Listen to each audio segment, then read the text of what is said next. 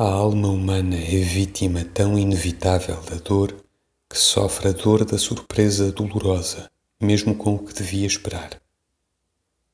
Tal homem que toda a vida falou da inconstância e da volubilidade feminina como de coisas naturais e típicas, terá toda a angústia da surpresa triste quando se encontre traído em amor, tal qual, não outro, como se tivesse sempre tido por dogma ou esperança a fidelidade e a firmeza da mulher.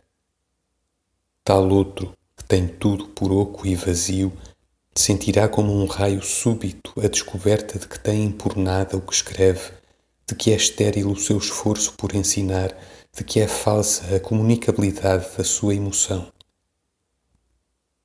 Não há que crer que os homens a quem estes desastres acontecem e outros desastres como estes houvessem sido pouco sinceros nas coisas que disseram ou que escreveram e em cuja substância esses desastres eram previsíveis ou certos.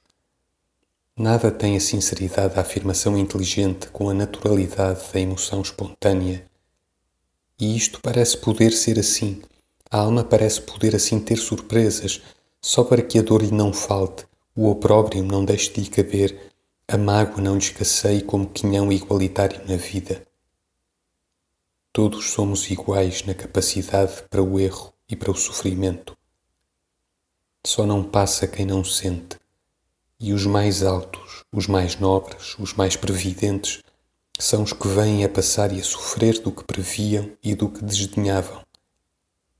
É a isto que se chama a vida.